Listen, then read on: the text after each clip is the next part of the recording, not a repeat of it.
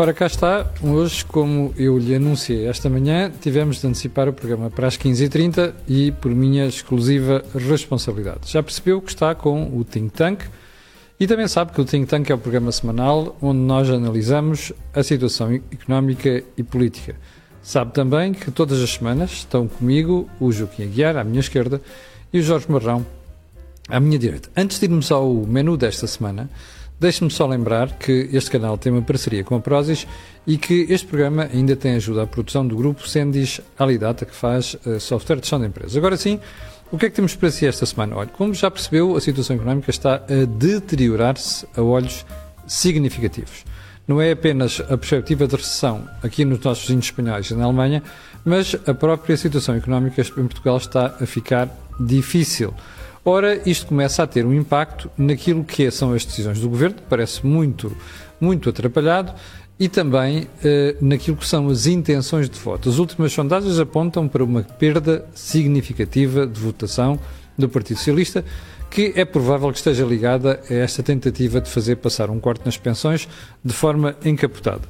Em segundo lugar, temos uma pergunta. António Costa bateu finalmente com o nariz na parede da realidade social barra económica e, em terceiro lugar, o Presidente da República veio finalmente anunciar ao país que o próximo ano não vai ser um ano fácil. Ora, Marcelo acordou agora? São estas três perguntas para iniciarmos o programa de hoje. Joaquim Aguiar, a deterioração da situação económica começa a ter um efeito importante naquilo que é o descontrole governativo. Oh, oh, Camilo, não é que isso seja uma surpresa ou que os responsáveis políticos não tivessem, por obrigação, ter antecipado aquilo que está a acontecer. Uh, mas o que é digno de análise é o que fazer com dirigentes políticos que se recusam a reconhecer o evidente porque confundem vontade política com possibilidade política. Vontade, cada um pode ter a vontade que quiser.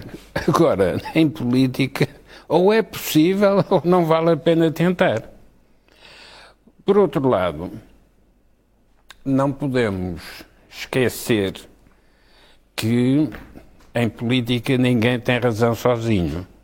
Ou seja, um cientista pode ter razão sozinho, descobre uma coisa que ninguém conhecia e ganha um prémio Nobel. Porque não vai a votos. A política tem de ser a votos. Isto significa que em política ninguém tem razão sozinho. Ora, a capacidade do político é antecipar o que é que os outros vão querer, designadamente os eleitores, e colocar-se na posição onde os acontecimentos passam por essa posição. Quem tem esta capacidade de antecipação ganha sempre, ou pelo menos consegue reunir recursos para realizar um programa. Uh, António Costa revelou-se um habilidoso, mas não significa que se tenha revelado um político de grande capacidade. Não, ele é habilidoso e, portanto, não se afunda, uh, flutua, oh, mas... Deixa-me fazer essa pergunta. Acha mesmo que ele não se afunda? É que a sensação que eu tenho como observador da realidade portuguesa é que de cada vez que um governo se mete com pensionistas, acaba na rua. E, curiosamente, a grande perda de uh, votação de António Costa nas sondagens aparece agora quando os portugueses começaram a perceber efetivamente que vão ter um corte de pensões para o futuro. Oh, oh, oh Camilo, uh, mais uma vez, o... só se afunda em política quem tem vergonha. Uh, porque quem não tem vergonha e estiver disposto a tudo, uh, de facto não se afunda, porque vai, mudando vai arranjar de pele sempre uma desculpa. Sim. conforme as circunstâncias. E se para alguns dirigentes partidários ter de mudar de máscara é um fator de vergonha e, portanto, é inaceitável. Há outros que fazem disso uh, a sua capacidade própria. E, portanto, nunca se afundam porque há sempre uma possibilidade de flutuar e ficar à espera de uma nova oportunidade que o coloque em posição. Eu já, eu já volto assim, deixa-me ir ao Jorge Marrão. Jorge, a mesma pergunta para ti. É o agravar da situação económica que começa a pôr o governo em xeque?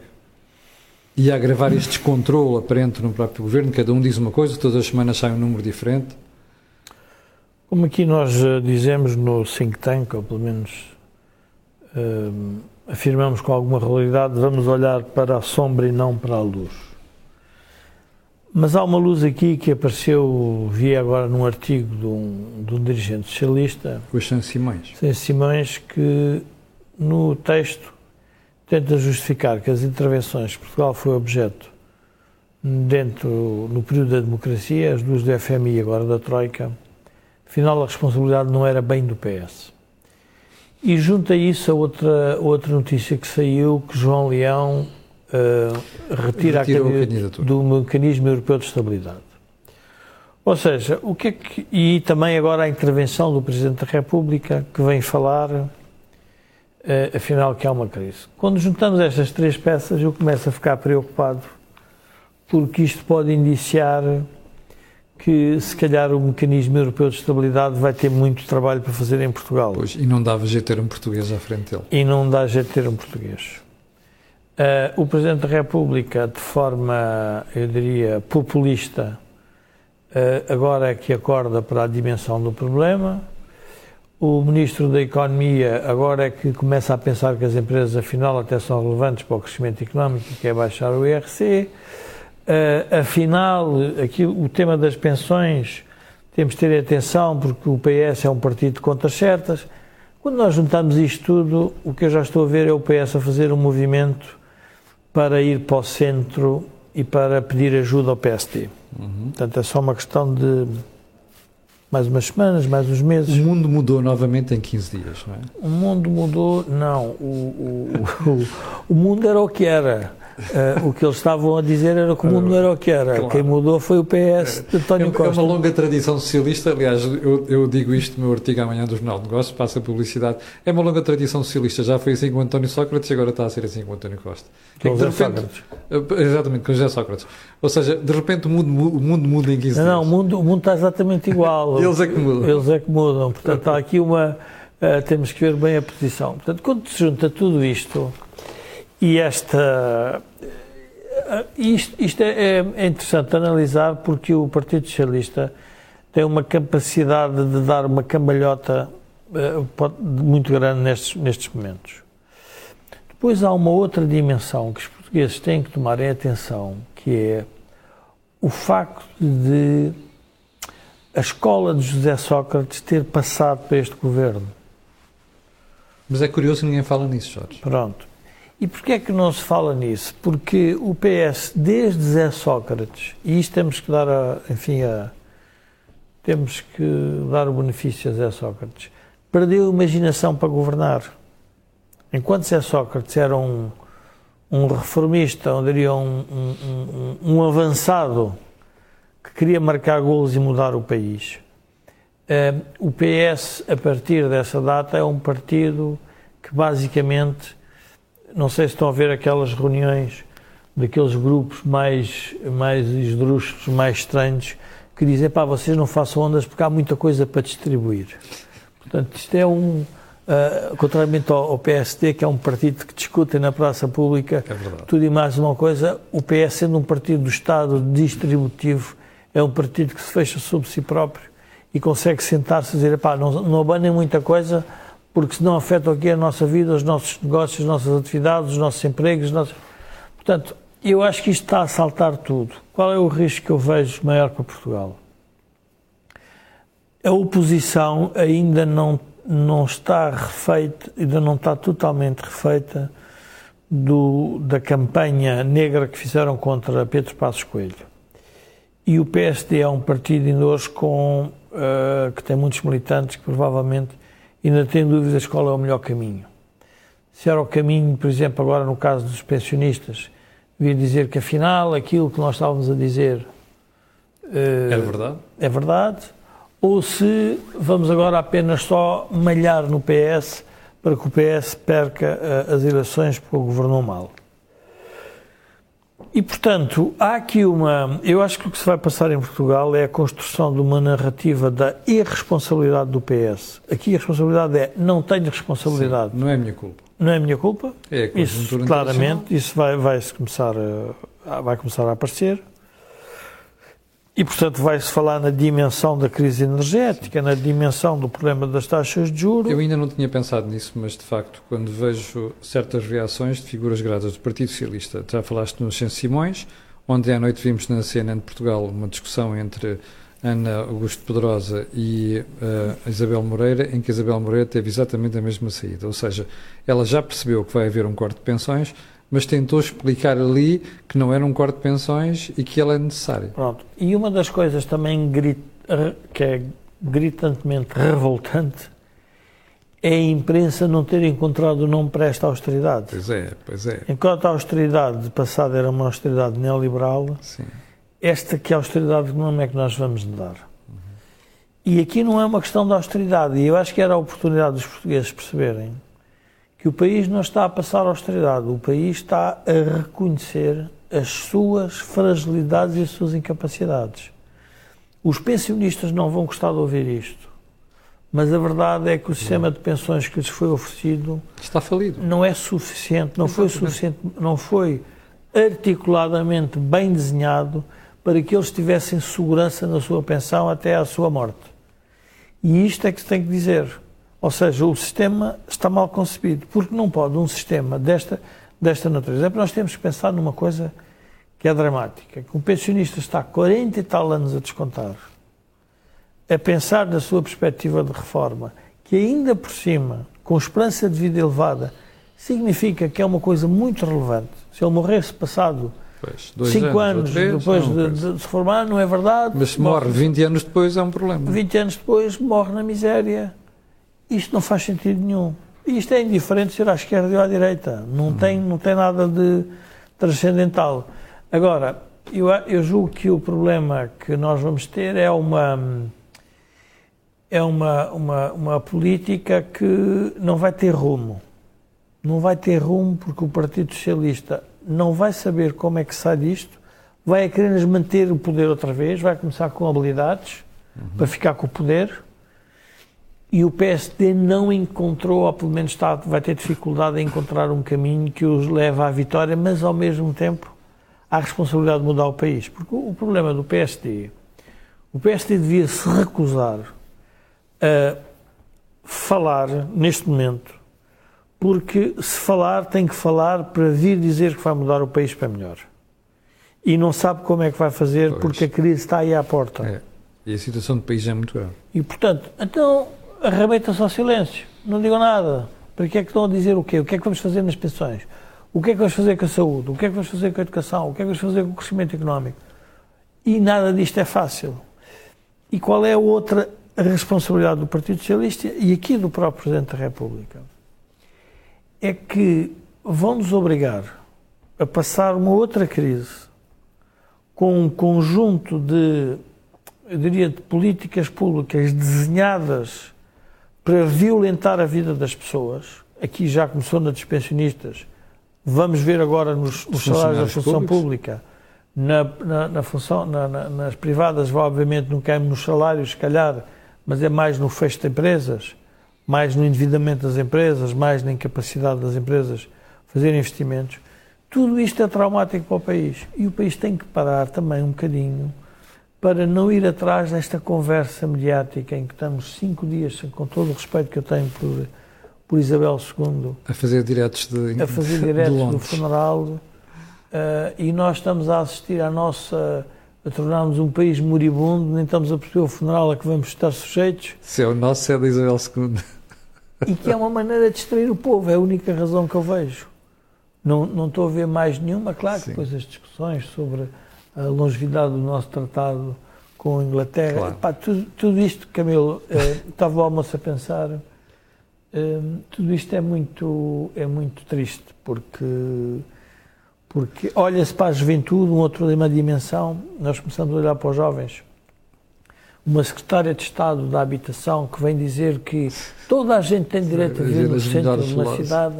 Eu penso, pensei comigo, mas em que planeta é que eu estou pois. para ter que ouvir uma, uma enormidade destas? Não há nenhum país do mundo. Ora bem.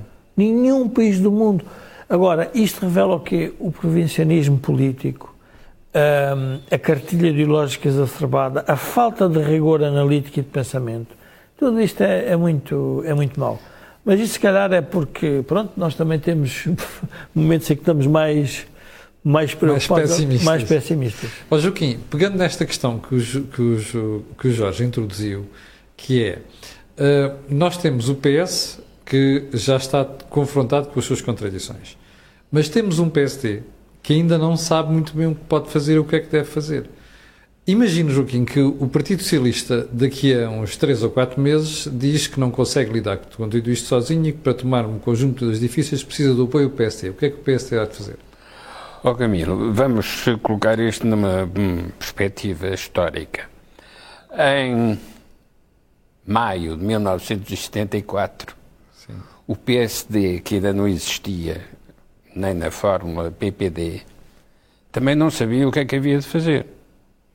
Aliás, ninguém em Portugal, nessa altura, sabia o que é que havia de fazer. Hum, só o Alvo Cunhal é que sabia. Mas há uma coisa que sabe na política: trabalha-se com o que há. Uhum. Uh, e é em função das circunstâncias que se vão produzindo as ideias e os programas. Esta coisa de que quem entra na política já traz um programa, traz uma ideologia, é uma pura falácia, uhum. porque de facto não traz nada, ou se traz, deita fora porque tem de se ajustar às circunstâncias.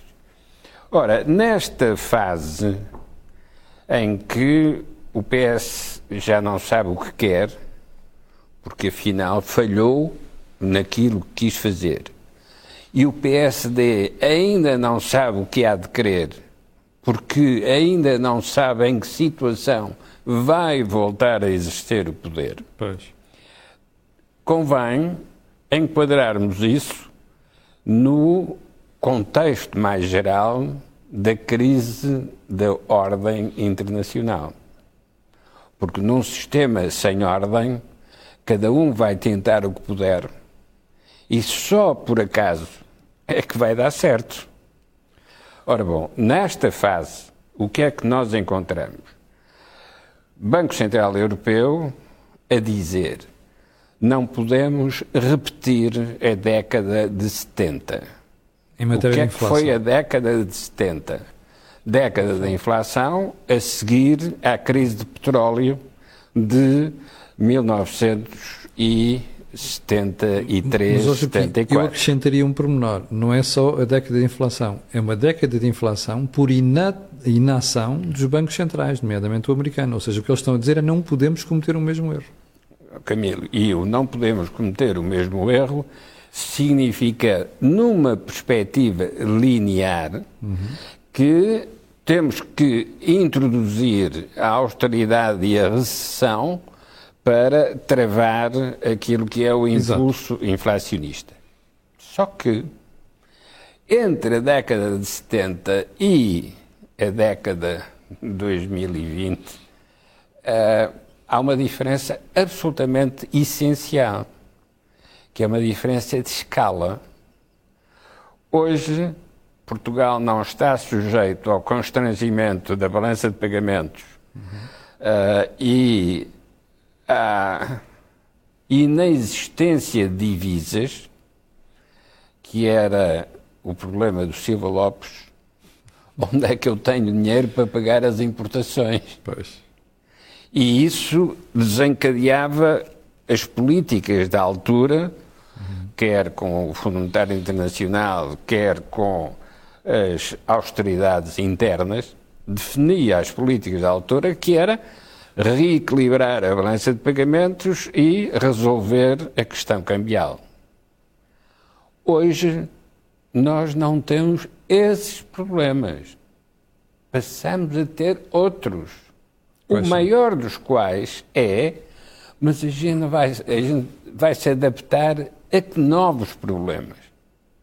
Ora, justamente, hoje o que se sabe, depois das aventuras de um louco chamado Putin, que agora quer utilizar o instrumento democrático dos referendos para conseguir nos referendos no Donbass aquilo que não conseguiu com a invasão militarizada. Ah, mas, portanto, estes, no meio destes paradoxos, e é nestes paradoxos que temos de viver, aquilo que precisamos de descobrir é, mas temos que nos adaptar a quê? No caso português, temos que nos adaptar ao Banco Central Europeu e àquilo que o Banco Central Europeu vai definir.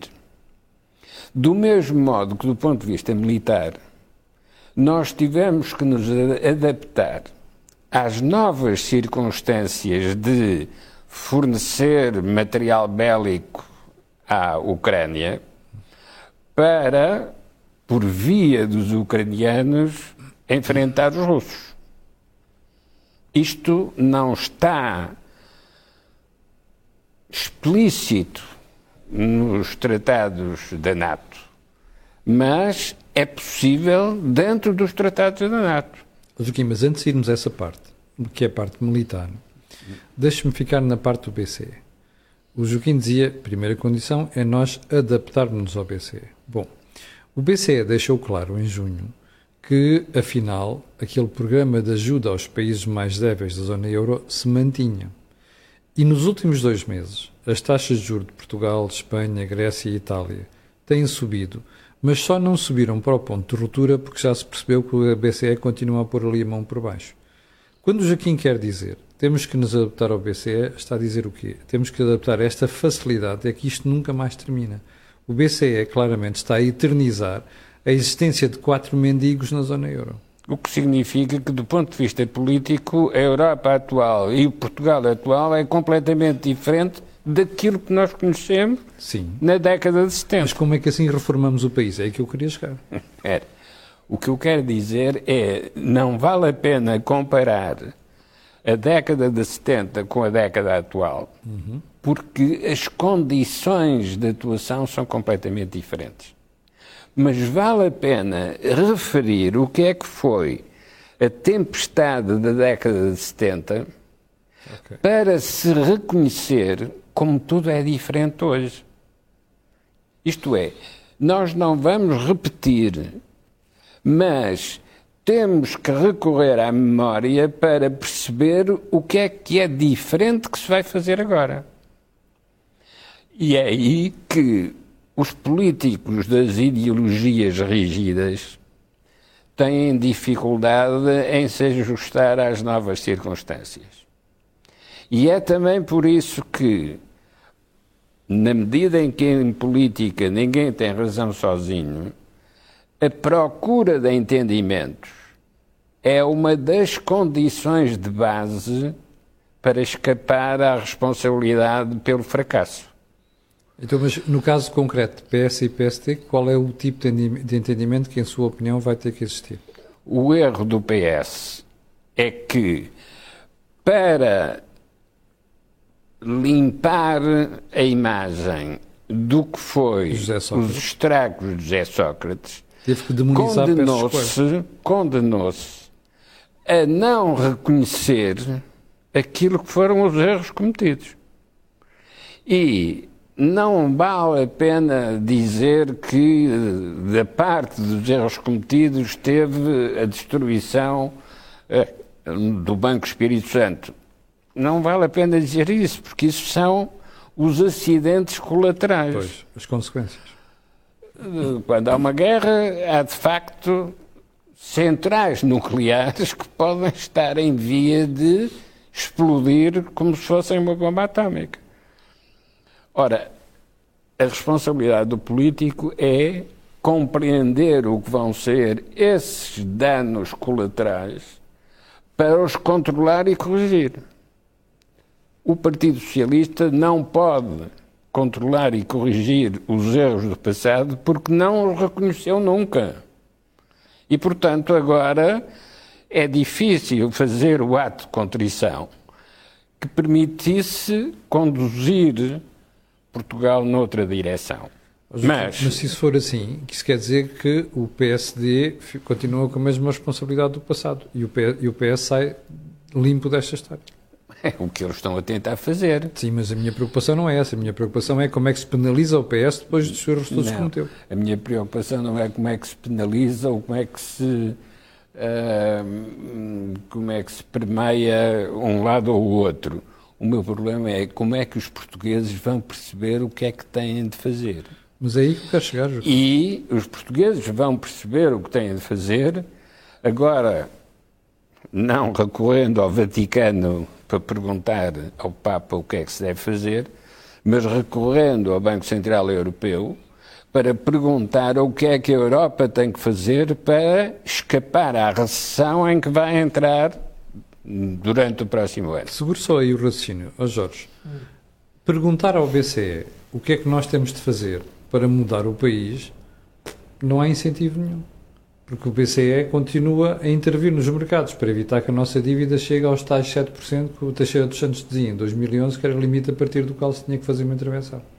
Não, o BCE, o BCE neste momento confronta-se com, pela primeira vez, uh, eh, um, ehm, aquilo que é uma, uma pedra basilar do seu mandato, que é a estabilidade monetária. A estabilidade monetária tem uma taxa de inflação na zona de 8%, vai ter, vai ter que a pôr a 2%. E, portanto, a contradição com o BCE, o BCE vai ter que decidir se quer ser um Banco Central ou se quer ser um instrumento Uma agência governamental. Um, um, instrumento de ajuda Sim. para um, o fortalecimento da zona euro. O BCE pode ter feito uma coisa e fê-lo, obviamente, com, com uma perspectiva, eu diria, histórica, que é não vamos deixar que o euro se desintegre porque os países têm níveis de, de rendimento tão diferentes e têm sistemas políticos tão dispares e eleitorados tão dispares, vamos ajudar aqueles países do Sul.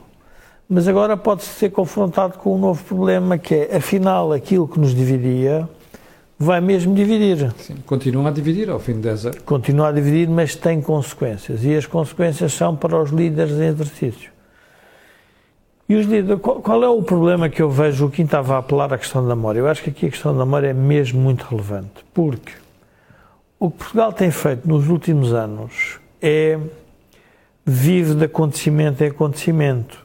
As instituições que tinham memória, que poderiam ter memória, também não têm, participam no jogo político para privilegiar a ideia de A, de B ou C. Eu digo isto às instituições, estou a falar na comunicação social, nas universidades, uh, nos think tanks, nas fundações, embrulham-se com a política não para dar, diria, rumo à política, mas para parecer uma espécie de vamos ajudar o país a sair deste, desta embrulhada. Ora, nós temos uma oportunidade única neste momento para fazer uma reflexão em que afaste os maus dirigentes do Partido Socialista, porque tem que haver bons dirigentes, como afasta também os maus dirigentes do PSD, para dizerem, pá, meus senhores, o nosso diagnóstico é muito mais profundo, isto é muito mais grave do que parece.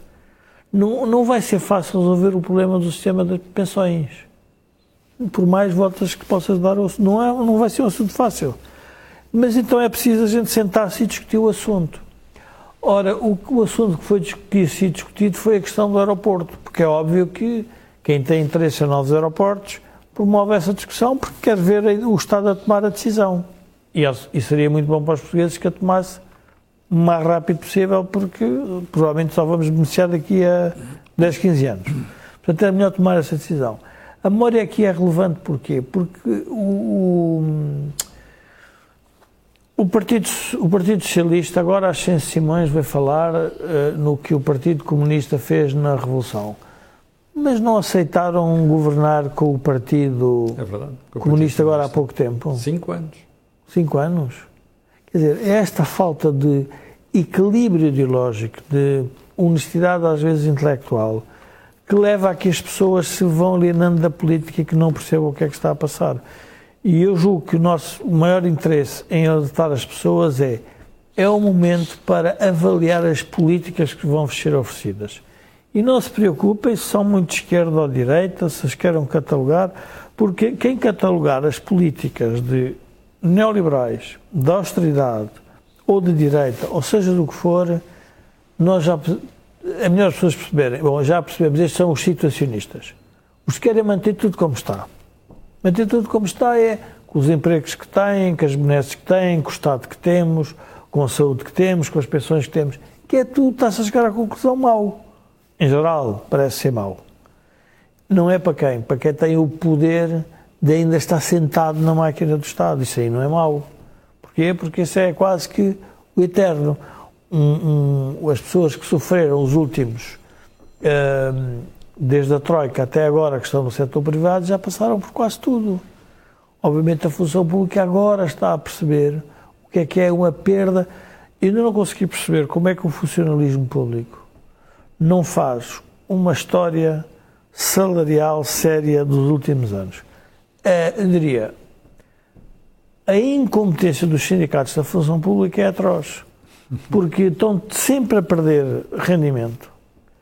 Consideram-se relevantes porque há mais pessoas a entrar para a função pública e não percebem que estão a condenar os funcionários públicos e os privados. Sim. E, portanto, não consigo perceber como é que os sindicatos da função pública têm a força que têm.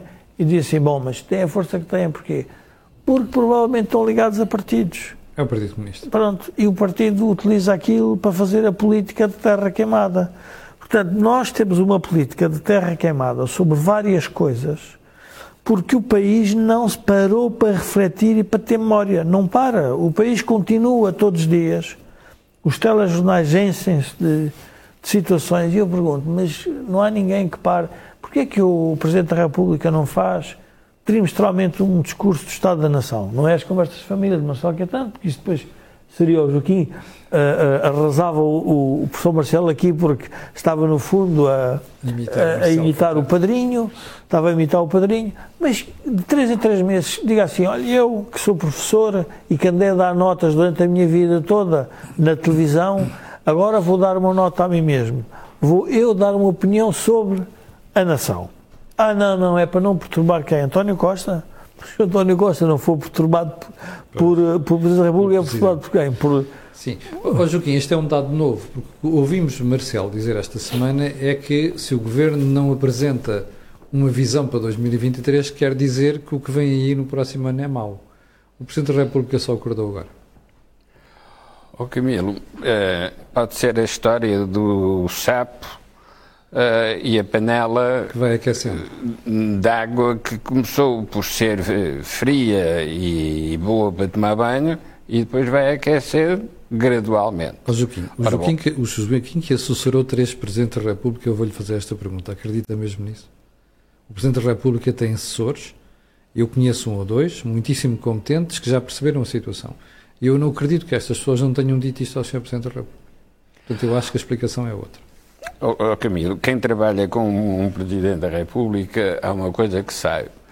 Não pode pensar em nada que não transmita ao Presidente. Porque se o Presidente um dia estiver em dificuldade e lhe disser você não avisou, de facto, um Presidente tem sempre saída, o Conselheiro do Presidente é que não tem. Exatamente. Bom, portanto, é, é como um médico. Ser sempre o que pensava. Pois, é a conclusão que a gente tira. É como. Uh, é como um médico dar uh,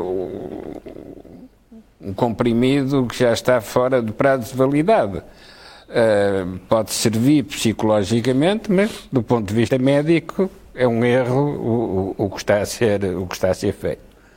Ora, o, o que se passa com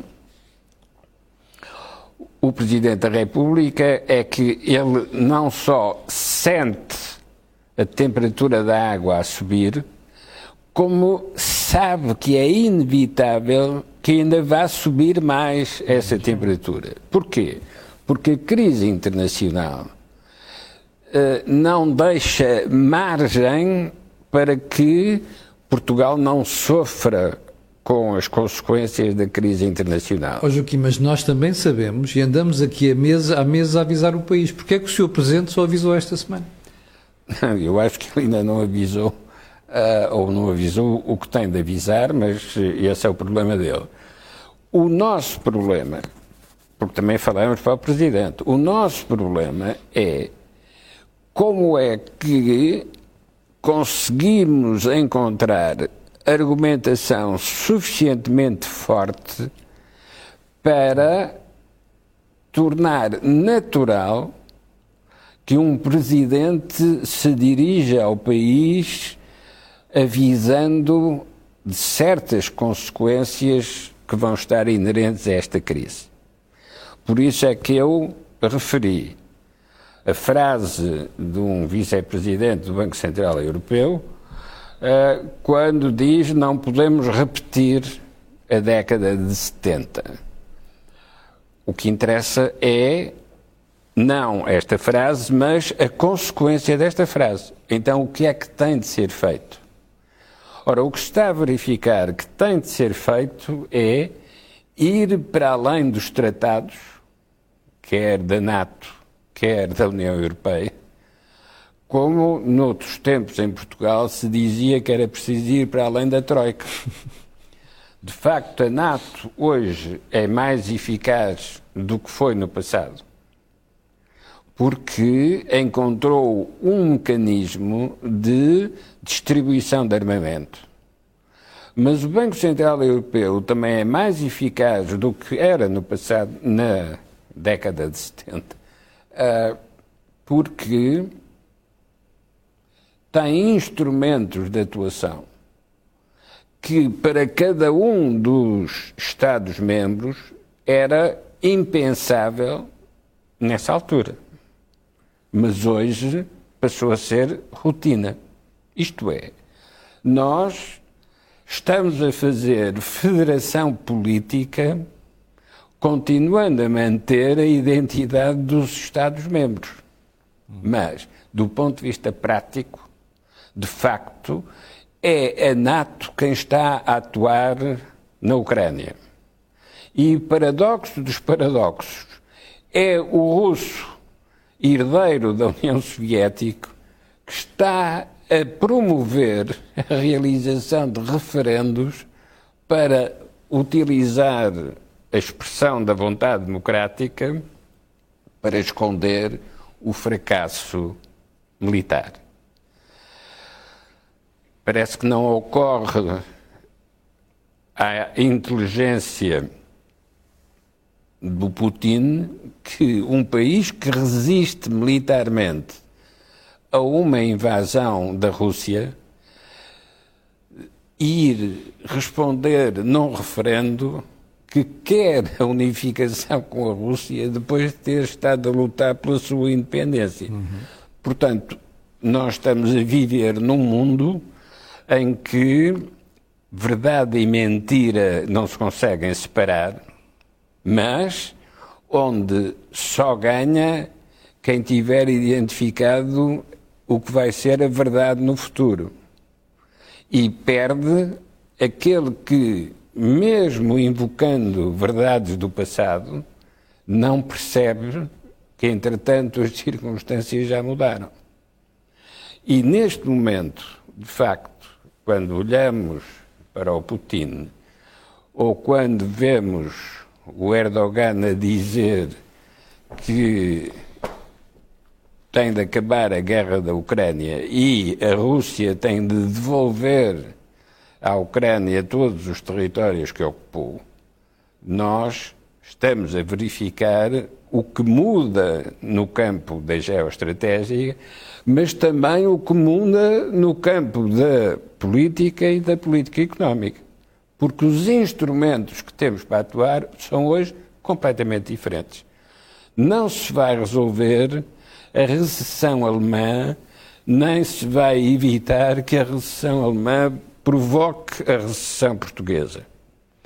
O que é inevitável a partir daí é que as políticas de recuperação da recessão vão ser políticas europeias. Independentemente de quem lá esteja? Não só independentemente de quem lá esteja.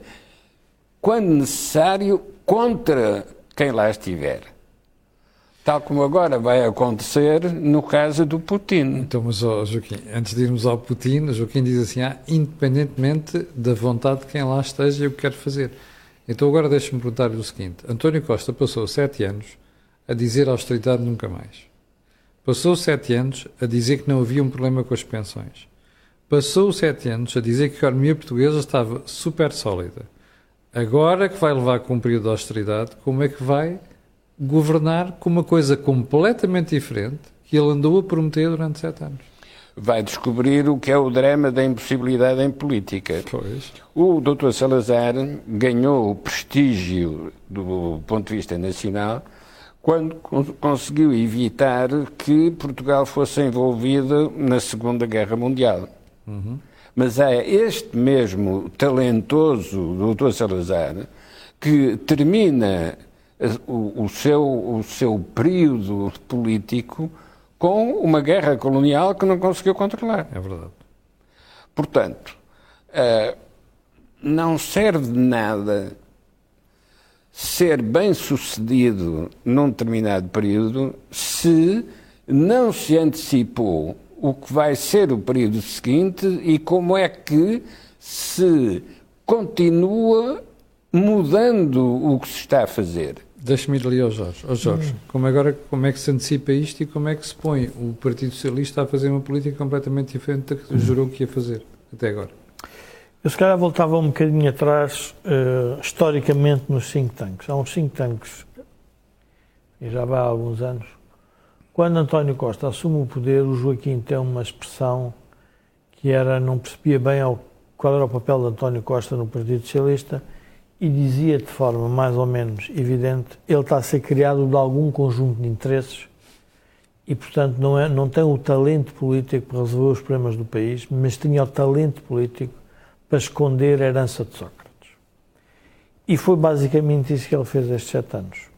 Ora, nós estamos confrontados com um Primeiro-Ministro cuja vocação foi ter esse papel e confrontados com um Presidente da República que é, centra sobre si mesmo a função presidencial. Isto é dramático para o país, porque a um falta-lhe o talento para encontrar as políticas, porque tem uma rigidez ideológica e porque o mandato escondido que estava por trás dele era recuperar os socratistas todos, deixar cair Sócrates, mas fazer o PS sobreviver. Portanto, sair o PS incólume disto tudo. Esse é o grande objetivo e que é isso que os socialistas percebem no, no António Costa, porque há muitos socialistas que estão, discordam disto provavelmente há muito mais tempo, até como nós, e que não estão uh, e que não, não, não, não, não, não vão para a praça pública demonstrar isso, mas que se percebe que estão descontentes e desconfiados com tudo o que se está a passar. No caso do Presidente da República, poderia ter a oportunidade de finalizar o seu mandato e não acabar como Salazar, que não percebeu a guerra colonial. Quer dizer assim, bom, eu agora, já que estou aqui, eu até sugeri ao Presidente da República, é muito simples. O Presidente da República tem uma personalidade tão brilhante e tão vibrante que podia escolher os heterónimos de pessoa. E na segunda-feira aparecia-me com um heterónimo e dizia... Hã? À segunda-feira era o Alverqueiro. O Alverqueiro fazia o que queria, porque eu acho que o povo português aceitaria isso. Tem uma relação tão próxima com o Presidente que até aceitaria dizer o Presidente hoje não fala como presidente, mas fala como professor. Pronto. E nós aceitávamos. E ele chegava lá e dizia: Não, não, não foi o que falei, foi o meu heterónimo, eu não tenho nada a ver com isto. Eu, quando me sento ali, estou sempre a ajudar o Primeiro-Ministro de Portugal um, e a nação portuguesa. Isto para quê? Porque este tema da antecipação que o Joaquim uh, refere tem um outro aqui, uma outra parte complexa. É que esta crise, para além de ser uma crise uh, típica do Estado português, do governo português e das circunstâncias portuguesas é uma crise mundial europeia. Sim. Oh, Jorge, Não dá para fugir. Então teríamos assim, o Presidente da República à segunda-feira é o Álvaro Queiro, Alberto Queiro. À terça-feira seria o Álvaro de Campos. À quarta-feira o Ricardo Reis e à quinta-feira o Bernardo Soares. Depois à sexta podia ser Marcelo Belo Souza. Mas estávamos a falar de dimensão europeia. E ficávamos com o assunto resolvido. E, portanto, como a, a crise é uma dimensão europeia, é mundial, não vai ser fácil escaparmos. O que é que está a acontecer que as pessoas perceberem? Hoje, por exemplo, há, há falta de pessoas para um negócio florescente, pelo menos nas grandes cidades e nas zonas turísticas, que é na restauração e na hotelaria. Recruta-se essas pessoas, provavelmente mais cara que para ser professor. É verdade. Para ser professor. Sim. Nós temos que perceber o que é que aconteceu em Portugal. Algumas destas pessoas eh, na restauração e na hotelaria começam a ganhar mais do que um médico em início de carreira. Pronto. Portanto, nós construímos um país a dizer mal do turismo, erradamente, porque Exatamente. o turismo sempre foi o escape para a baixa formação académica dos portugueses. Uhum. E, portanto, era isso que servia. E hoje temos uma distribuição da, da força, se quisermos, criativa dos portugueses, que poderia estar na educação, está a ir para este setor. E, portanto, é estas distorções que se analisam e que se percebe que está a acontecer em vários sítios, que está a tornar a política muito complexa para, o, para quem está na política. Uhum. E, portanto, não sabem como é que se sai disto. E não sabem porquê. E essa é que é a parte, a parte, eu acho que fascinante disto. Não sabem porque aquilo que deveriam fazer, que era ter uma visão, uma ideia, uma estratégia, e deixar as pessoas executar, não. É uma ideia que eles iam construir, eles é que constroem uh, a nação de A a Z. Portanto, querem empresas do Estado. Veja-se o caso da TAP. Como é que é possível termos uma privatização, uma restatização e agora de novo há qualquer coisa de errado. Ah, meteste entre... lá 3.500 milhões de euros para salvar os amigos mas, do regime. Ó oh, oh, Camilo, mas admitindo que até era para salvar os amigos, do barato. A questão não é essa, a questão é como é que é possível o país, como um todo, que as instituições têm da democracia, não ter impedido esta oscilação dramática é nas decisões públicas. É verdade. Como é que nós admitimos isto? Temos, tens uma opinião pública, uma sociedade civil muito fraca. Não, e temos uma opinião pública, uma sociedade civil, e temos a ideia que, quando eu chego ao poder, faço o que quero do país. Exatamente. Ou seja, eu sou dono do país. A confusão entre o partido, Sim. o Estado, o poder é de tal ordem que isto é terceiro mundista. Ou seja, L'état nós, c'est moi. Não, não, nós temos uma visão terceiro mundista, estatizante e diria de quase de leste, em que eu posso me sentar no poder e a partir do momento em que tenho o poder, eu tenho, não é só tenho a presciência total, o direito de fazer o que me o direito de fazer o que me apetecer e aquilo que me contestam, se calhar até nem é tão relevante assim, porque eu tenho a legitimidade democrática. E o que é que nos aconteceu nos últimos tempos? Tenho estado a pensar sobre isto. A burocracia estatal de Salazar servia para manter o Estado controlado e a controlar o cidadão. Uhum. Mas era uma burocracia estatal competente. Competente neste sentido. Como era uma burocracia de elite, era muito pequena, funcionava. Recrutava gente muito boa. Sim. O que é que a democracia fez? A democracia quis seguir a burocracia estatal de Salazar, porque queria continuar a manter o, o, o cidadão controlado, mas massificou-se. E então o que é que hoje nós temos? Eu acho que se os políticos quiserem saber como é que o Estado se comporta, é ir hoje a uma loja de cidadão. Pois. Eu fui há pouco tempo a uma loja de cidadão e fiquei, quer dizer, fiquei uh, estupefacto como é que funcionários com 40 e poucos anos tratam a maior parte dos reformados que nem têm óculos para ver as letras Exatamente. dos formulários que lhes apresentam. Mas isto é uma coisa atroz, ou seja... E vais a uma loja do CTT é a mesma coisa. O terceiro mundismo caracteriza-se porquê? Porque quem tem dinheiro manda na sociedade. E quem tem pequenos poderes controla o acesso ao poder. Portugal está aí nesse caminho.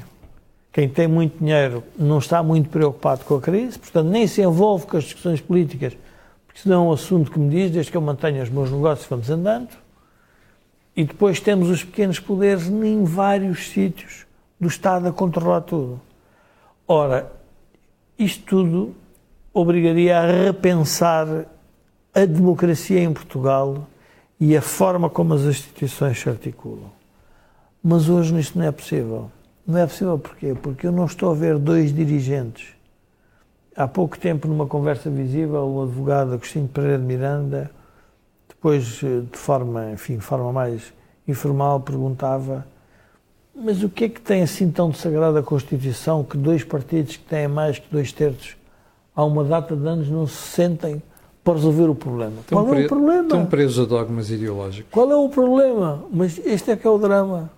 Nós estamos reféns de lutas partidárias a dois terços e por isso, e temos aqui muitos espectadores no think tank, que aprovam e, e promovem a ideia que só uma revolução só um chega, só um extremismo, pois. de lado contrário, é que pode levar o país a mudar. Ora, isso é exatamente o, o que não vai acontecer, porque o que, o que pode acontecer é a sociedade entrar em, ou seja, em, em combate muito mais sério, muito mais violento, ideologicamente, mais violento verbalmente, fisicamente, não sei se porque não, porque é uma sociedade envelhecida, mas tudo isso podia nos levar a pensar que temos é um momento oportuno, é um momento fantástico para Portugal se tiver que entrar numa se, se a crise que nós estamos a perspectivar se, se concretizar, de entrar e refletir e dizer vamos parar todos um bocadinho para pensar,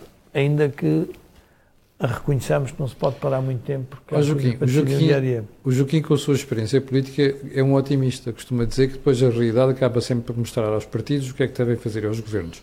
Eu, infelizmente, vejo é os governos fazerem sempre os mesmos erros. Aqui sou muito mais pessimista que o Joaquim. Porque é que agora há de ser diferente? Oh, Camilo, um país que já tem oito séculos uh, é porque durante muito tempo fez isso várias vezes. E durante muito tempo fez isso muito mal, várias vezes. Nós uh, fizemos várias revoluções de guichê, isto é, Sim. está uma fila para um guichê aberto e diligentemente cada um espera a sua vez para fazer o seu pedido no guichê respectivo. De repente, esse guichê fecha e abre um ao lado. Há um momento de hesitação e os que estão à frente e que estavam à espera de ser servidos ou de colocarem a questão que os levou lá, ah, como hesitam, são ultrapassados por os que estão numa posição intermédia e que ganham vantagem nesse movimento. Os que estavam à frente no guichê que fechou percebem o que é que aconteceu e rapidamente se colocam atrás daqueles que estavam atrás deles. Sim. E os que estão no fim da fila ficam no fim da fila como estavam antes. Ora, ao fim de oito séculos de existência e de várias mudanças deste tipo, é natural, uh, do ponto de vista darwiniano, da seleção das espécies, nós tínhamos feito uma uh, homogeneização dos diversos estratos da sociedade portuguesa.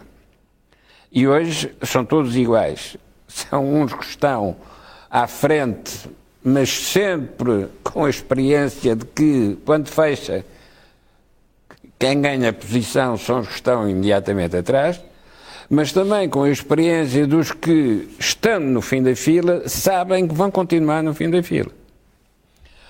A oportunidade que uma crise oferece é a de substituir não os que estão na fila, mas os que estão por trás do, da janela do guichê e que são os funcionários que servem aquela organização. Ó Joaquim, mas deixa-me só uh, aduzir aqui um pormenor histórico. Quando nós estávamos sob a intervenção da Troika, e eu tinha um programa a cor de dinheiro na televisão, o Joaquim foi várias vezes ao programa. Mas o Joaquim já dizia isso nessa altura. E o problema é que nós estamos outra vez numa outra crise e estamos a dizer que íamos fazer o que já devíamos ter feito. Ora bom, mas também a, nossa história dá-nos um outro exemplo que é aquele que me interessa uh, sublinhar agora. As revoluções não são mudanças nas filas de espera. As revoluções são mudanças nos que estão nos guichês. E recorde-se o que é que foi a interferência dos militares na alteração da classe dirigente no tempo do no tempo do da, da mudança de regime. Uh, sei lá, eu, por exemplo, fui substituir no gabinete do primeiro-ministro Pinheiro de Azevedo como assessor económico aquele que era o anterior assessor económico chamado primeiro-tenente Rosário Dias. Ora, quando lá chego, primeira coisa que pergunto é onde é que está o arquivo e a secretária do Rosário Dias, que passava a ser a minha secretária, disse o senhor tenente destruiu o, o arquivo todo. E eu disse, bom, já que não há arquivo, faço o que quiser. Uh, estas revoluções do pessoal que está dentro da função pública é um momento de criatividade e de originalidade. Mas, como a substituição é interna de portugueses por portugueses, uhum. rapidamente os oito séculos de história tornam tudo indiferenciado. Mas há uma coisa que transforma tudo. É se a mudança vem de fora para dentro. Ora, o que vai acontecer agora é que há uma mudança que vem de fora para dentro, em que as instituições europeias que foram pensadas para evitar a guerra na Europa voltam a ser decisivas para resolver o problema da guerra na Europa. Guerra militar, guerra económica, guerra cambial, porque se temos uma moeda única, então é preciso termos uma disciplina monetária única. Uhum. E isso altera, ou deve alterar, radicalmente os discursos políticos. O que é que foi o verdadeiro problema da Troika em Portugal? Foi tornar inviáveis os discursos políticos da extrema-esquerda e da extrema-direita. Porque se é para viver com os recursos nacionais, eh, estão condenados a ser todos pobres. E não se consegue ter uma democracia só com pobres. Pois. Ora, esta experiência da Troika volta a ser decisiva agora, porque não há nenhuma troika, mas a disciplina que a troika ensina continua a ser essencial. Muito bem. E é essa é que vai ser segundos. a mensagem desta próxima crise. O problema para o António Costa não está nesta orquestra e, portanto, não tem a possibilidade, a não ser tocar nos ferrinhos quando tudo, toda a orquestra está silenciosa, a gente ouve os ferrinhos. Diz Jorge, só para fechar. Eu só, só queria, com esta ideia do, do quem está no guichê, é importante que as pessoas percebam que Portugal não foi sempre um país medíocre, como pois está a ser nas últimas décadas. O que nós temos tido são dirigentes medíocres. Aquela ideia que o povo é errado nunca é uma ideia boa. Não, porque eles porque são a imagem quem... do povo. Não, não, porque quem está no guichê tem que tratar e tem que dar orientações para que as pessoas tomem as melhores decisões das suas vidas. Orientações ou, eu diria, escala de abertura para que as pessoas percebam o que é que nós precisamos dela. E esta mediocridade é uma mediocridade, obviamente, na, na, na, gestão política. Bom, chegámos ao final do programa de hoje. Muito interessante, como reparou. E antes de lhe pedir aquilo que peço sempre, que é colocar um gosto fazer partilha nas redes sociais, quero só lembrar que este canal teve uma parceria com a Prozis e este programa ainda tem ajuda à produção do grupo Sem Disalidade. Nós voltaremos na próxima terça-feira. Eu volto amanhã de manhã com a tradicional A Cor do Dinheiro às 8 da manhã. Mas antes de sair, já sabe porque é que lhe peço para colocar um like e também para partilhar nas redes sociais. É que aquilo que houve aqui não houve em mais sítio nenhum. Obrigado e até amanhã às 8.